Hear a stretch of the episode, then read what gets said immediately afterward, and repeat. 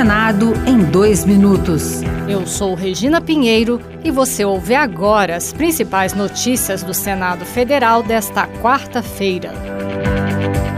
Em uma sessão solene, o Congresso Nacional celebrou os 130 anos de atividade do Tribunal de Contas da União, ao destacar que o TCU atua pela transparência e eficiência dos serviços públicos.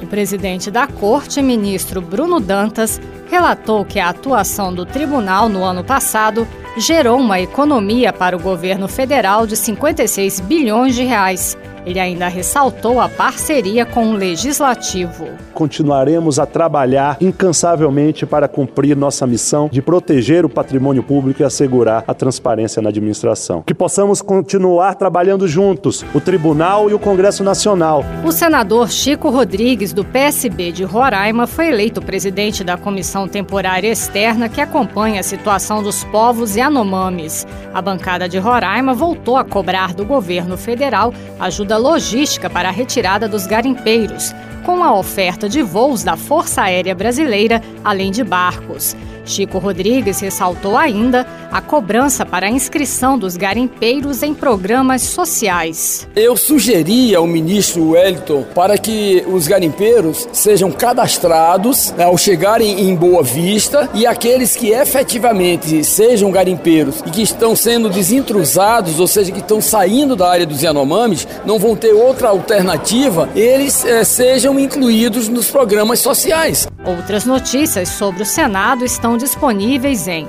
senado.leg.br barra rádio. Senado em dois minutos. Uma produção Rádio Senado.